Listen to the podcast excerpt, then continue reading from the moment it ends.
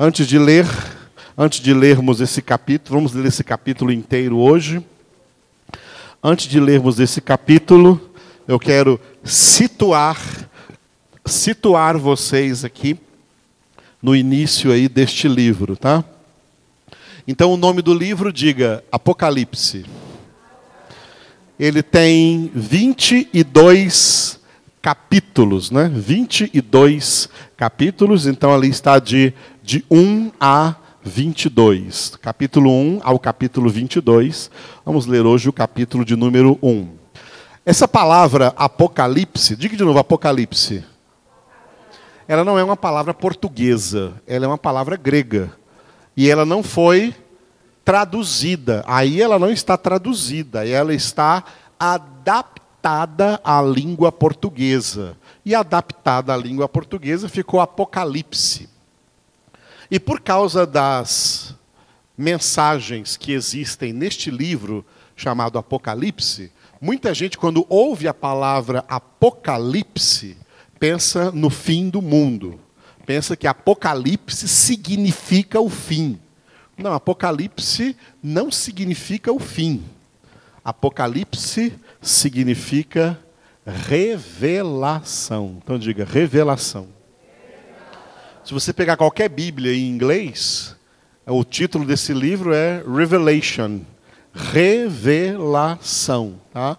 A tradução da palavra Apocalipse, a palavra Apocalipse traduzida para o português é revelação. Portanto, olha só, a Bíblia Sagrada é o Apocalipse de Deus para nós. A Bíblia Sagrada é o Apocalipse, porque a Bíblia Sagrada é a revelação de Deus para nós. A palavra Apocalipse é a palavra é a palavra revelação, que em grego a gente diz apocalipsis, apocalipsis, revelação, ou eu revelo, o verbo revelar, o verbo apocalipto. Apocalipto é o verbo revelar. E então Apocalipse é revelação. Tá? É isso que significa. Então, a pessoa escuta, Apocalipse, está falando do fim do mundo. Não, Apocalipse é revelação de Deus. Todos os livros da Bíblia são revelação de Deus. Todos os 66 livros da Bíblia são revelação de Deus. Todos os 66 livros da Bíblia, portanto, são Apocalipse. Mas esse ficou então o nome adotado aqui para o último, né? O último livro, o último livro aqui da Bíblia.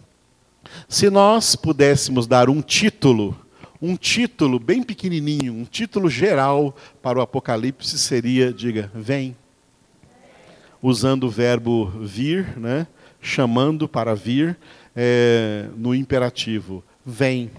E a justificativa para isso nós vamos encontrar lá no capítulo 22, lá no último capítulo, aqui, ó, Apocalipse capítulo 22, versículo 17, onde está escrito que o Espírito e a noiva dizem: Vem. Repita. Bom, o Espírito é o Espírito Santo que em nós habita. E a noiva é a igreja eleita de Jesus Cristo. A igreja que na terra é noiva e no céu será esposa. Na terra, a igreja é noiva, no céu será esposa. O casamento da igreja com Cristo será na glória. Ele está registrado no capítulo 19 de Apocalipse. É chamado de as bodas do Cordeiro, o casamento da igreja com Cristo. Aqui na terra, a igreja é noiva. A igreja está se ataviando de santificação, porque Jesus só vai se casar com uma igreja santa. Tá? Com uma igreja aprovada. A igreja aprovada por Jesus é uma igreja santa. Então tem que se santificar, como minha esposa também leu aqui no Salmo, né? Tem que ser santos. Sem santificação, ninguém verá o Senhor, porque Jesus não vai casar com uma igreja que não seja santa. A igreja na terra é noiva. Enquanto é noiva, ainda não está casada. É noiva. Tá? Só estará casada, só estará casada Só estará casado quando, né? Então, acontecer as bodas do Cordeiro. Na eternidade, a igreja será a noiva, a, a, esposa de Cristo. Aqui na terra é a noiva. E o Espírito Santo que habita nessa noiva, o Espírito Santo que habita nessa noiva e a noiva anseiam pela vinda de Jesus. Por isso, o Espírito e a noiva dizem: Vem, vem, Senhor Jesus. Então diga: Vem, Senhor Jesus. E o próprio noivo, o noivo é Jesus, também neste último capítulo, ele prometeu três vezes que vem sem demora. Diga, venho sem demora. Jesus disse isso em Apocalipse 22, versículo 7, versículo 12 e versículo 20. Três vezes no último capítulo da Bíblia Sagrada, Jesus disse: Venho sem demora. Aleluia. Venho sem demora. Jesus não nunca mente, nenhuma mentira sai da sua boca. Essa promessa é verdadeira. Por isso, a igreja na terra é orientada pela palavra a viver sempre no sentimento de proximidade da vinda de Jesus. Glória a Deus. Tinha um cantor evangélico chamado Luiz de Carvalho, que na época daqueles LPs, ele sempre escrevia uma frase lá nos LPs dele assim: Viva o dia de hoje como se Jesus fosse voltar amanhã. Tá? viver sempre na expectativa da volta de Jesus. Apesar do apóstolo Paulo viver lá no século I, nós estamos agora no século 21, apesar de Paulo viver lá no século I, ele já vivia na expectativa de que o Senhor ia voltar nos dias dele. Por quê? Porque é assim que a igreja deve viver, na expectativa de que a volta do Senhor está próxima é agora, é logo. Pode ser hoje à noite, pode ser amanhã de manhã, pode ser essa semana ainda. Glória a Deus. O fato é que ele vem. Tá? Ele vem. Eu disse que ele vem.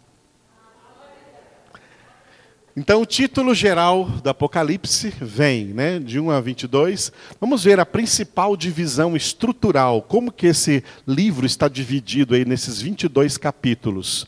Ele está dividido assim, ó. Vou deixar um tempinho para quem quiser tirar fotografia ou copiar, né? Ele está dividido numa introdução, em um desenvolvimento e uma conclusão. A introdução são os três primeiros capítulos, por isso está lá, de 1 a 3. A introdução, o título é, diga, o que é. O que é representa a realidade da igreja agora, no momento presente. O que é a realidade da igreja no momento presente, não só a realidade da igreja, mas a realidade do mundo no momento presente. Esses três capítulos vão dizer da realidade da igreja no, na, no meio da realidade do mundo. Agora, o que é, qual é a realidade em que nós vivemos e como nós temos que ter sabedoria de Deus para viver nessa realidade. O que é? E Jesus é aquele que é conosco, aquele que está conosco no meio de toda essa realidade em que nós vivemos. Portanto, os três primeiros capítulos de Apocalipse é uma introdução geral ao livro todo, tá? colocando-nos a par da realidade presente em que nós vivemos como igreja e como cidadãos do reino de Deus, ainda na terra, vivendo nessa terra, nesse mundo inteiro, no qual nós, como o apóstolo João, que foi o homem que escreveu esse livro por revelação de Jesus, ele disse lá na primeira epístola, capítulo 5, 1 João 5,19, a realidade que nós estamos vivendo é essa. Sabemos que somos de Deus, mas o mundo inteiro jaz no maligno. Essa é a realidade que nós vivemos. Isso é o que é, o que é agora. A maior parte do livro do Apocalipse, por isso é que ele é um livro profético, a maior parte dele está aqui neste desenvolvimento, que vai do capítulo 4 até o capítulo 20. Então, essa é a maior parte do livro, do capítulo 4 ao capítulo 20, é o desenvolvimento do Apocalipse. Então, o título é, diga, o que virá. O que vai acontecer aí no nosso futuro próximo, tá? O que vai acontecer aí no nosso futuro próximo. O que virá, o que virá, o Apocalipse vai ensinar para nós. Nós vamos ler no Apocalipse o que está escrito nesse desenvolvimento aí são os mil e sete anos que estão profetizados neste livro para a consumação do século. Esses capítulos aí, do capítulo 4 até o capítulo 20, vão tratar de um futuro que está aí na nossa frente, um futuro de mil e sete anos. Começando com sete anos de grande tribulação, e o reino milenar de Cristo. Então, mil mais sete, mil e sete. Esses mil e sete anos estão profetizados aqui dentro desse desenvolvimento. A maior parte desse desenvolvimento vai trabalhar sobre os sete anos da grande tribulação. E lá no finzinho vai trabalhar o reino milenar de Cristo, que começa depois dos sete anos da grande tribulação, e é assim que vai acontecer a consumação do século, o fim dessa história humana na Terra. E por fim, então, vem a conclusão do Apocalipse nos últimos dois capítulos, capítulo 21 e capítulo 22, cujo título é, repita, O que está preparado. Esses dois capítulos vão registrar para nós o que Deus já preparou para aqueles que vão viver em estado de eterna condenação e o que Deus também já preparou para aqueles que vão viver no estado de eterna salvação. Em qual desses dois estados você quer viver? Então tem que ter santificação. Sem ela, vai para o estado de condenação. Se não se santificar, vai para o estado de condenação. Viver eternamente, todo mundo vai viver eternamente. Agora, em que estado você vai viver eternamente? Depende da sua santificação. Se você santificar, vai viver eternamente com Deus. Se você não se santificar e continuar vivendo em pecado, vai viver eternamente com o diabo no lago de fogo e de enxofre, com todos os condenados. Não há outra realidade espiritual futurística. Só essas duas, e essas duas realidades já estão preparadas. Então nós vamos ler lá no capítulo 21 e 22, quando chegarmos lá, o que está preparado. Muito bem, nós estamos começando, né? então começamos pela introdução, os três primeiros capítulos. O que é? Né? Introdução, Apocalipse de 1 a 3, introdução, diga o que é. Esses três primeiros capítulos estão divididos assim. O primeiro capítulo, diga a visão. Os capítulos 2 e 3, diga sete igrejas. A visão, porque no primeiro capítulo, o apóstolo João vai contar a história de que ele está lá preso, preso numa ilha por causa do nome de Jesus, preso numa prisão, tá? Uma prisão civil por causa da perseguição contra Jesus ele já era idoso, era o último apóstolo vivo, todos os demais apóstolos já haviam morrido, Paulo já havia morrido, Pedro já havia morrido, Tomé já havia morrido, Mateus já havia morrido, todos os apóstolos. O primeiro apóstolo a morrer foi o irmão de João, Tiago, cuja morte está escrita em Atos capítulo 12. E João é o último apóstolo vivo no final do século I já chegando perto do ano de número 100. Chegando perto do ano de número 100, tá? nós estamos no ano de 2020. Chegando perto do ano 100, lá no final do primeiro século, João, velho, único apóstolo vivo ainda, preso por causa da perseguição contra o evangelho, lá naquela ilha solitário, preso, Jesus Cristo aparece para ele.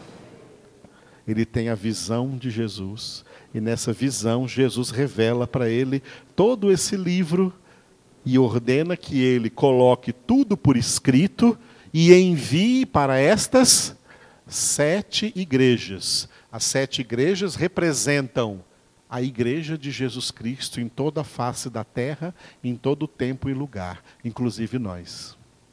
Então nós podemos dizer assim, até particularmente, que Jesus apareceu para João naquela ilha para escrever para nós esse livro, para que chegasse até nossas mãos, e por isso que nós cada ano começamos com a leitura e a meditação deste livro.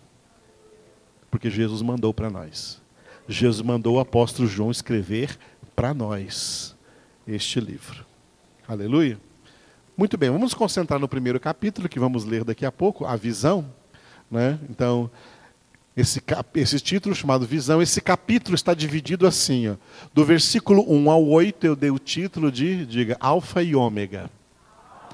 Alfa e Ômega são as duas letras que começa e termina o alfabeto grego.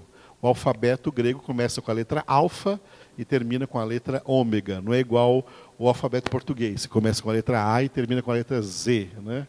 de A a Z. A, grego alfa e ômega. Né? Alfa, beta, gama, delta, epsilon, zeta, eta, teta, iota, kappa, lambda, mi, ni, si, rho, pi, xi, fi, ômega. Tá? Alfa e ômega, ou seja, Jesus é o princípio e o fim de todas as coisas. Como ele estava no princípio, no princípio era o Verbo, ele estará no fim, e além de estar no princípio e no fim, está conosco todos os dias até a consumação do século. Ok? E nos versículos 9 e 20, essa história que eu acabei de resumir para vocês, João está localizado geograficamente na ilha de Pátimos, aonde ele vai receber essa visão do Senhor. Né?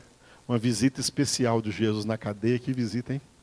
De Jesus, que João recebeu na cadeia, e o próprio Jesus revelando para ele a palavra de Deus.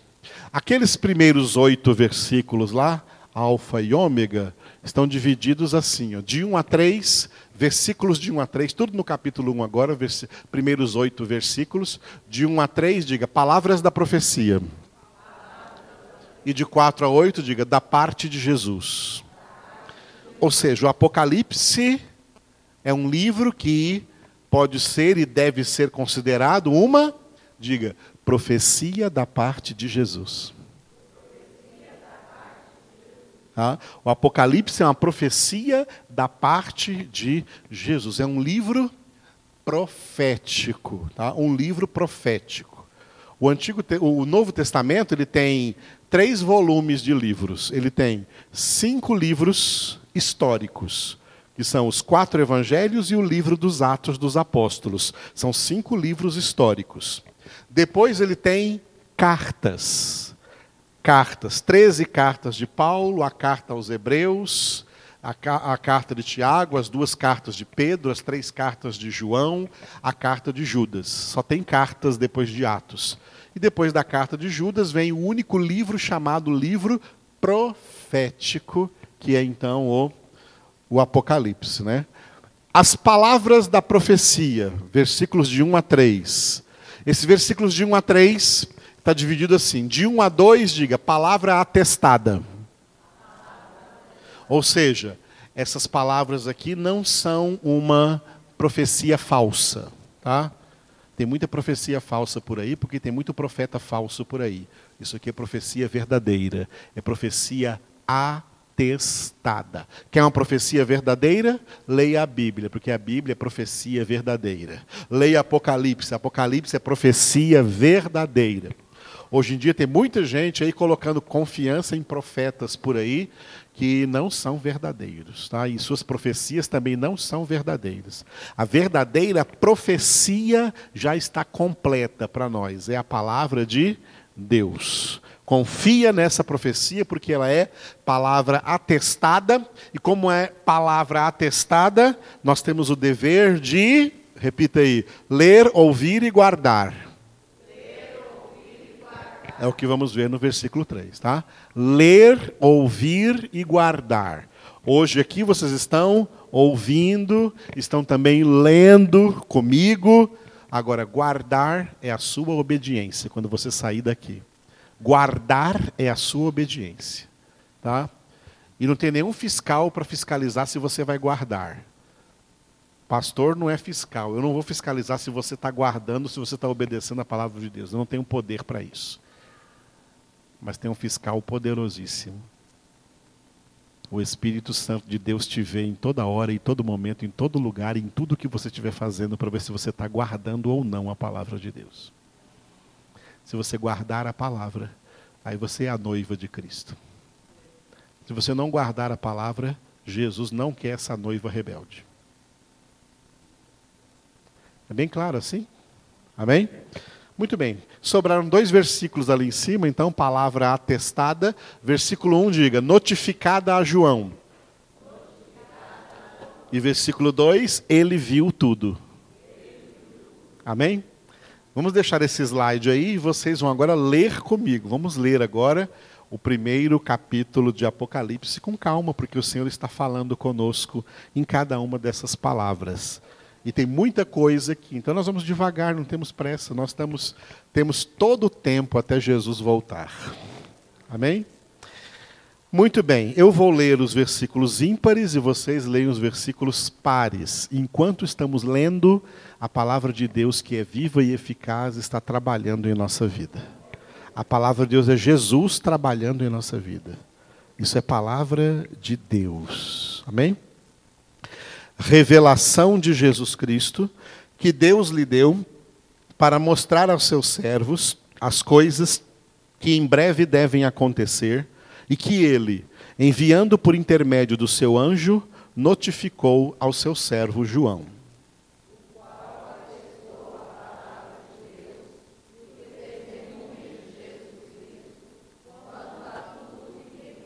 Bem-aventurados aqueles que leem e aqueles que ouvem as palavras da profecia e guardam as coisas nela escritas, pois o tempo está próximo.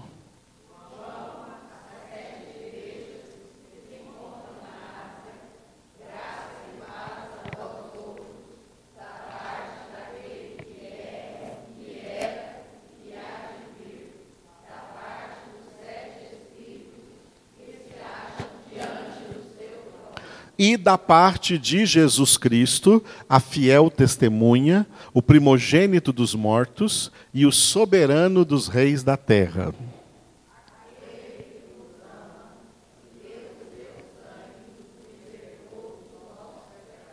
E nos constituiu reino, sacerdotes para o seu Deus e Pai, a Ele a glória e o domínio pelos séculos dos séculos. Amém.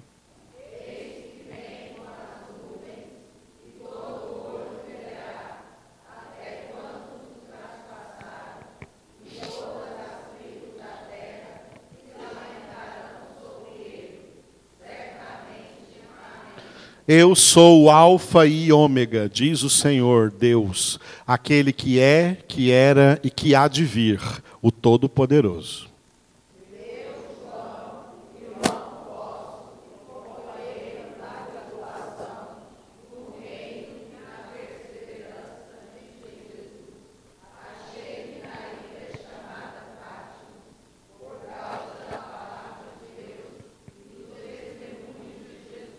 Achei-me em espírito no dia do Senhor e ouvi por detrás de mim grande voz como de trombeta.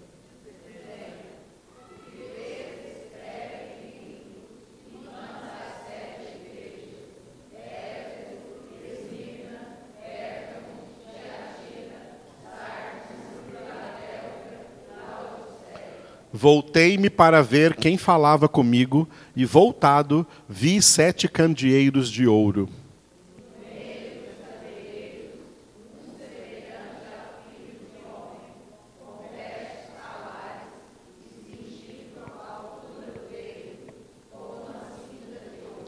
A sua cabeça e cabelos eram brancos como alva-lã, como neve, os olhos como chama de fogo.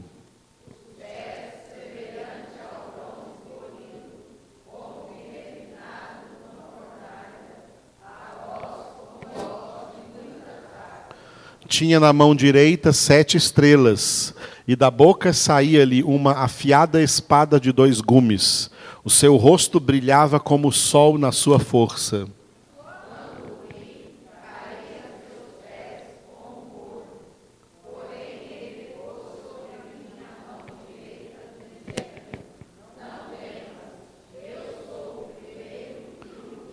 E aquele que vive. Estive morto, mas eis que estou vivo pelos séculos dos séculos, e tenho as chaves da morte e do inferno.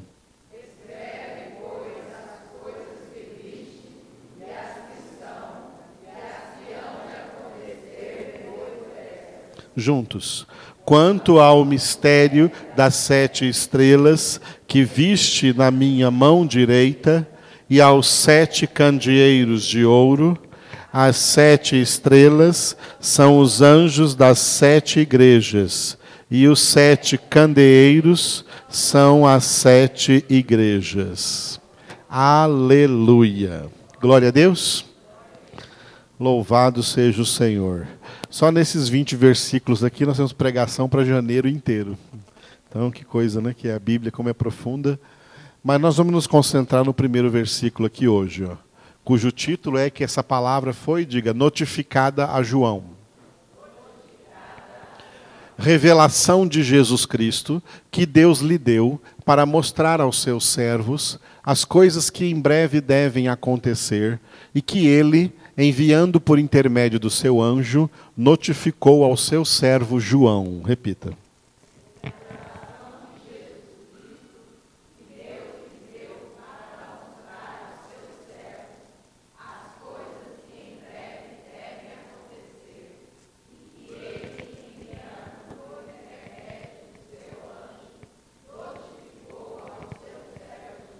Aleluia. O Apocalipse é o único livro na história da humanidade que tem a autoridade para falar acerca do que vai acontecer no futuro. Muitos hereges, falsos profetas e religiões falsas, falsas seitas, se propuseram a falar sobre o futuro nós passamos aí pelo 2012, que havia sido profetizado aí pelos quem mesmo? Maias, pelos maias. Os maias, os maias, os astecas, os karatecas. Os maias né, haviam profetizado que o mundo ia acabar em 2012. Antes disso, um tal de Nostradamus, Nostradamus, cujo significado do nome significa Nossa Senhora, Nostradamus, ah, Nostradamus havia profetizado que o mundo chegaria a dois, chegaria a mil, mas não passaria de dois mil. Já está provado que tudo isso era falso, né? Mil chegará e dois mil não passará. Todo mundo falava isso. Todo mundo que viveu antes do ano 2000 ficava naquela, se no ano 2000 ia acabar. E nós passamos do ano 2000, passamos do ano 2012, porque essas profecias todas eram mentirosas. Mas até mesmo profetas de cunho cristão, apesar de serem de cunho cristão, eram hereges, profetizaram que Jesus ia voltar e Jesus tinha revelado para eles o dia. Isso já aconteceu com muitos, e o dia o dia chegou e não aconteceu nada. O dia chegou e não se cumpriu o que eles profetizaram, porque era mentira. O que é verdade, o próprio Jesus disse que acerca daquele dia e acerca daquela hora, nem os anjos de Deus sabem e nem sequer o Filho de Deus, Jesus Cristo, sabe, porque isso é uma coisa que está reservada para a exclusiva autoridade do Pai. Só o Pai sabe o dia e a hora. Agora entenda isso: o Pai não adia esse dia e nem antecipa. O dia que ele marcou foi marcado antes da fundação do mundo, e esse dia será o dia que vai acontecer todas essas coisas. Aleluia? É Deus que sabe, é o Pai que sabe, é na autoridade do Pai e está acabado. Ninguém tem que falar por aí, vai ser tal dia. Quando surge alguém falando que vai ser tal dia, é um falso profeta. Tá?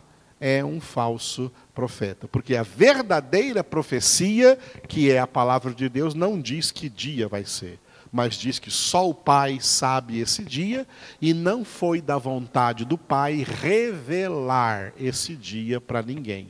Não foi revelado nas Escrituras e não é revelado a ninguém, mas esse dia vai chegar. Glória a Deus. Em nome de Jesus. A nossa obrigação é fazer aquilo que está escrito lá no livro do profeta Amós. Prepara-te para te encontrares com teu Deus. Porque se você morrer antes desse dia chegar, então para você já chegou. Para você já chegou. Para você, se você morrer antes, para você já chegou. Tá? Para você já chegou.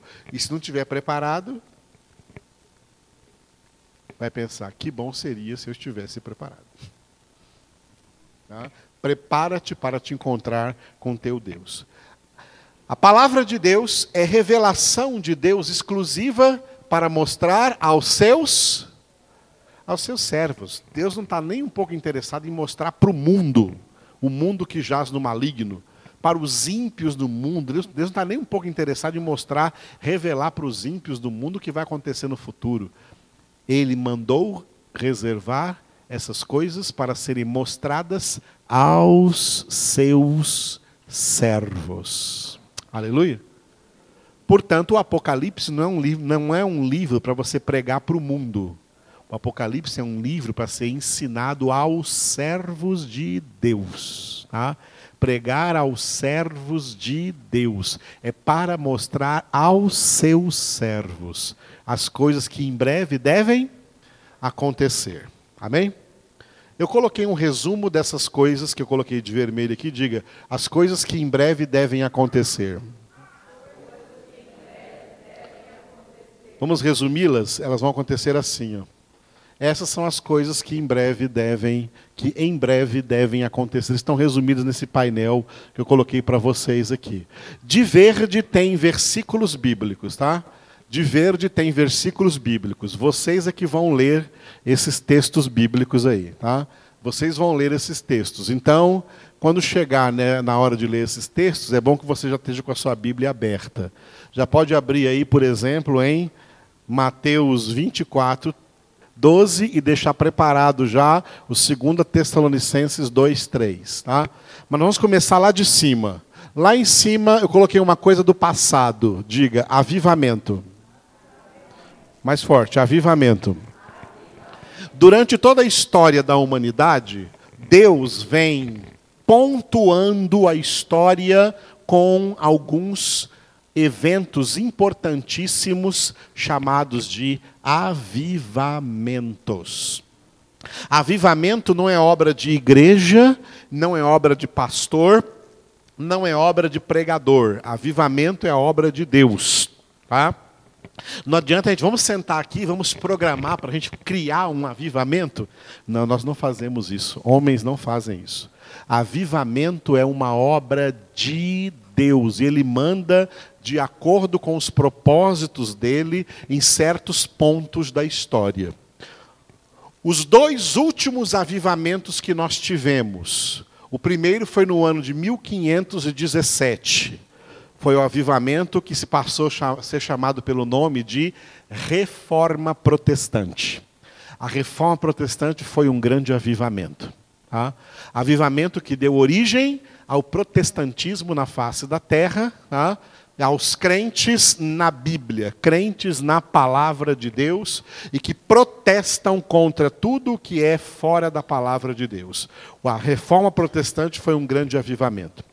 O último avivamento veio do início do século passado, o início do século XX.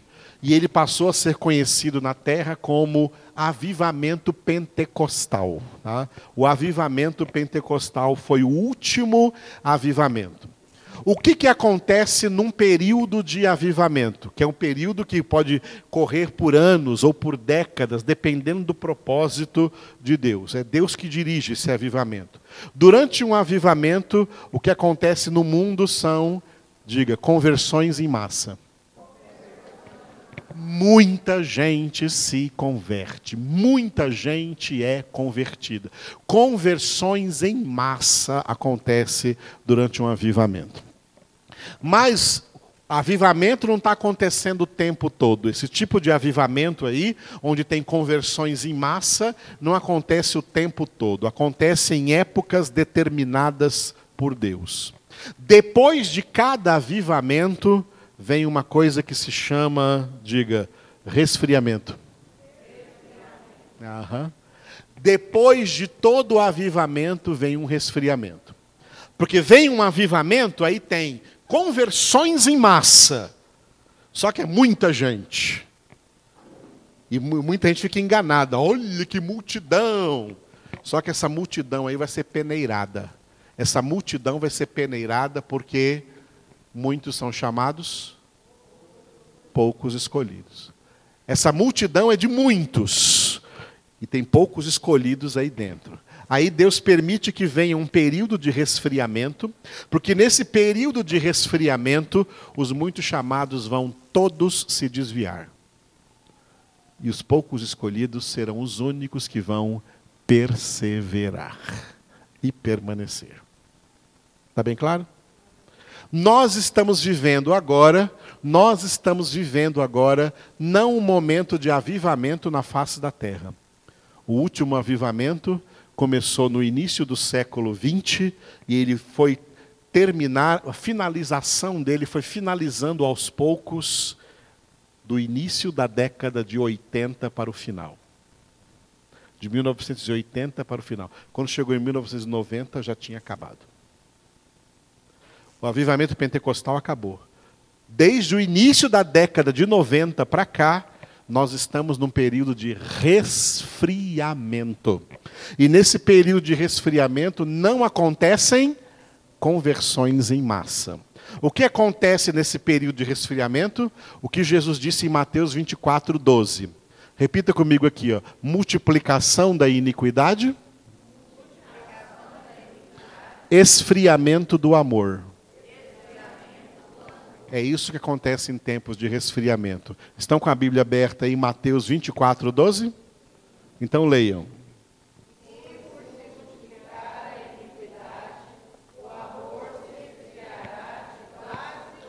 Em um só versículo, Jesus colocou as duas primeiras coisas que acontecem em um resfriamento: multiplicação da iniquidade e esfriamento do amor. O mundo Está acontecendo no mundo, vou perguntar para vocês, está acontecendo no mundo a multiplicação da iniquidade?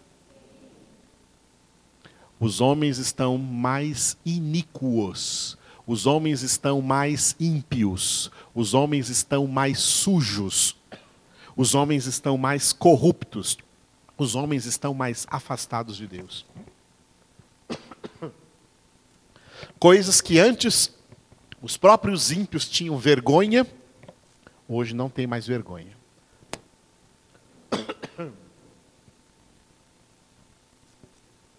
Hoje eles encaram como coisa normal, que todo mundo tenha como coisa normal. Isso é multiplicação da iniquidade. A multiplicação da iniquidade acontece quando o pecado não é pecado, quando o pecado é uma coisa normal e todo mundo tem que aceitar.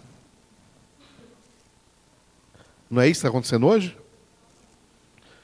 A consequência disso é o esfriamento do amor. O amor se esfriará de quase todos. O amor se esfria nos casamentos e por isso há muitas separações, muitos divórcios. E que bom se for só separação e divórcio, mas no meio disso também tem feminicídio, violências.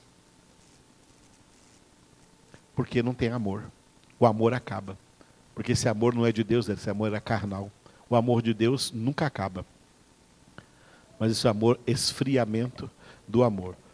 Não só entre casais, mas entre relacionamentos familiares, entre pais e filhos, irmãos e tal. E entre a sociedade num conjunto total. Tá? O, amor de, o amor das pessoas. Ninguém ama mais o próximo, não tem respeito com o próximo, todas essas coisas vão acabando.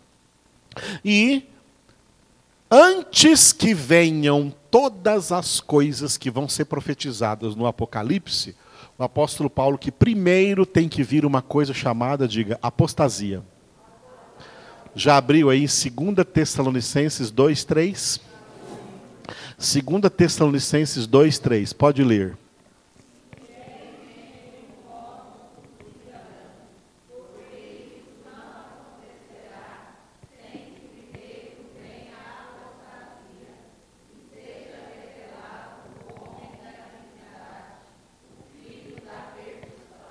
primeiro vem a apostasia.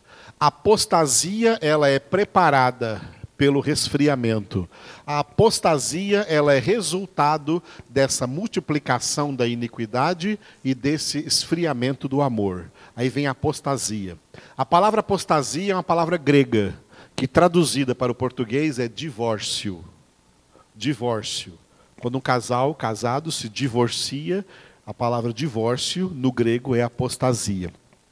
Só que a apostasia, ela se tornou uma palavra aplicada a pessoas que estavam na posição de noiva do cordeiro, pessoas que estavam na posição de se casar com Cristo, de ser a noiva de Cristo, de ser a futura esposa de Cristo, estavam num relacionamento com Cristo e por amor ao mundo, ou pelas coisas do mundo, pelas seduções e tentações do mundo,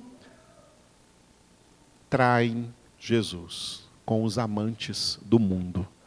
Crentes que se tornam amantes do mundo e traem o noivo, e traem Jesus. Jesus disse: Ai daquele por quem o filho do homem for traído. Isso não era só para Judas Iscariotes, isso é para todo aquele que, depois de ter sido convertido, de ser cristão, de andar com Cristo, trai Jesus por amor ao mundo. Trai Jesus por amor ao mundo. Ai de você se trair Jesus por amor ao mundo. Isso é apostasia. Apostasia é pecado sem perdão. Apostasia não é pecado de descrentes. Descrentes já estão em pecado. Apostasia é pecado de crentes. Crentes que decaem da situação de crentes, e quando isso, deca... quando isso acontece, não tem mais retorno, não tem mais volta, não tem mais perdão para essas pessoas. O Espírito Santo sai da vida delas para não voltar nunca mais, e elas se tornam moradas de demônios. É sério, não é? Essa apostasia se manifesta de duas maneiras. Repita comigo: apostasia intelectual, apostasia moral. A apostasia intelectual está em 1 Timóteo, capítulo 4, versículo 1. Vocês já abriram? Já abriram? Leiam, por favor, ordenadamente, não desordenadamente. 1 Timóteo 4, 1, 1, 2, 3 e.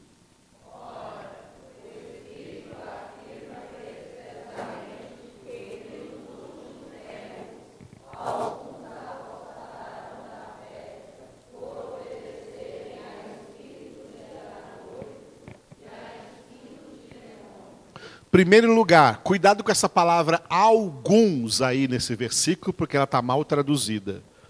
Esse alguns aí significa muitos. Porque quando você lê alguns, na sua cabeça você pensa que é poucos. Em grego, isso aí é um pronome indefinido e que não diz que é poucos, pelo contrário, diz que é muitos, tá? Muitos. Nos últimos tempos, o Espírito Santo está dizendo que nos últimos tempos, muitos apostatarão da fé. Essa é a apostasia intelectual. Por quê? Porque essas pessoas que vão cometer esse tipo de apostasia são aqueles crentes que não querem aprender nada crentes de cabeça vazia, crentes que não têm a mente formada na palavra. Os crentes que não têm a mente formada na palavra, eles vão acabar ouvindo os hereges, ouvindo os falsos pregadores, ouvindo os falsos mestres. E como eles não estudam Bíblia, não têm a mente intelectualmente preparada, eles vão acreditar nessas mentiras. Muitas vezes essas mentiras vêm até acompanhadas de milagres. Tá? Essas mentiras muitas vezes vêm até acompanhadas de milagres para que essas pessoas fiquem presas a essa mentira, acreditem nisso e então, crendo na mentira, não há salvação, porque a salvação é para quem crê na verdade. Essa é apostasia intelectual e já tem muitos crentes hoje que já caíram nessa apostasia intelectual, tá? Já por não terem conhecimento, não terem intelecto, não terem formação mental, racional na palavra, já estão aí convencidos de que essas heresias são verdade e vivem aí de acordo com essas mentiras. Dentre eles, os que acreditam em campanhas, os que acreditam em projeto de vida no início do ano. Isso é heresia. Quem crê em heresia está fora da palavra, está fora da verdade, está na apostasia. Essa é a apostasia intelectual. Além da apostasia intelectual, tem a apostasia moral. Três versículos aqui em Hebreus, capítulo 6, versículos 4, 5 e 6. Hebreus 6, de 4 a 6. Como são três versículos, leiam com cuidado. Pronto? Um, dois, três e. É impossível.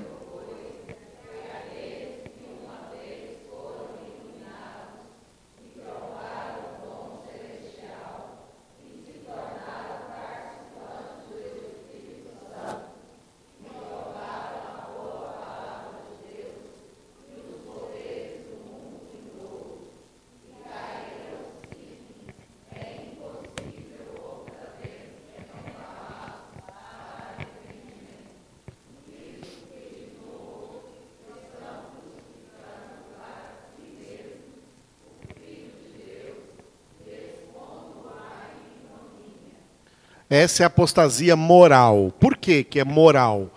Porque aí está falando de crentes que conhecem Bíblia. A apostasia intelectual é crentes que não conhecem Bíblia.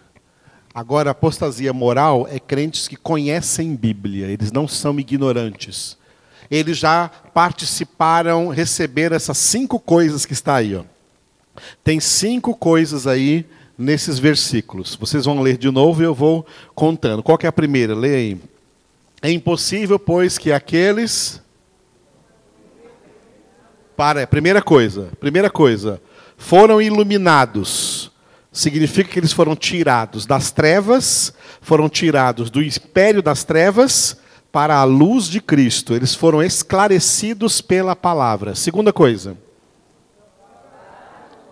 provaram o dom celestial. O dom celestial é Jesus. Jesus é o presente de Deus. Eles provaram Jesus, receberam Jesus em suas vidas. Terceiro,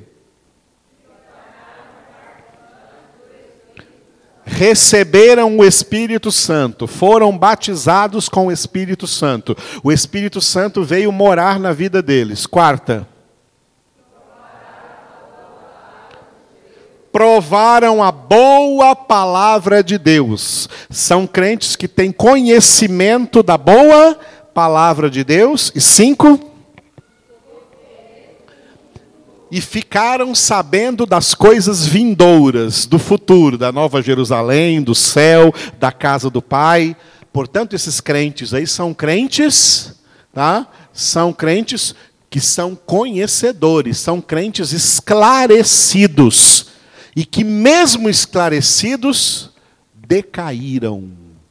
Eles não decaíram por nenhum problema intelectual, eles decaíram por problemas morais, por problema moral. Caíram em tentação, entraram em situação de fornicação. Vocês não têm ideia de como nas igrejas evangélicas hoje estão cheios de fornicação. Gente casado com quem não deveria estar casado. Gente que se une em casamento pensando só na sua felicidade, mas não pensando na santidade. Casamento é santidade, e para ser santo, as duas pessoas não podem ter nenhum impedimento diante de Deus para estarem casadas. Mas tem muito crente não levando nada disso em consideração. Entrando em estado de fornicação, adulterando à vontade, prostituindo à vontade. Tendo relacionamento sexual sem um casamento verdadeiramente abençoado por Deus, crente decaindo aí no alcoolismo, crente se afastando de Deus no aspecto moral. E você vai conversar com esses crentes, eles têm toda a palavra de Deus para dizer para vocês que eles conhecem a palavra de Deus. Crentes desse jeito que caíram no homossexualismo, mas estão lá cheios de convicção de palavra de Deus na vida deles. Eles não caíram intelectualmente, não é apostasia intelectual, é uma apostasia moral. Eles caíram moralmente. É a apostasia que vem antes de Jesus. Antes, antes, portanto, diga, grande tribulação, milênio. Antes da grande tribulação, primeiro vem a apostasia e é nesse tempo que nós estamos vivendo agora. Cuidado. Cuidado. Vigia. Se tem na sua vida algum desvio, conserte-se diante do Senhor, porque isso é coisa séria. Amém, queridos? Aleluia. Começamos bem o Apocalipse. Eu vou continuar exatamente desse ponto. Eu vou continuar no sábado, sete e meia. Então não falte em nome de Jesus. Agora curve a sua cabeça aí diante do Senhor. Feche os seus olhos diante do Senhor.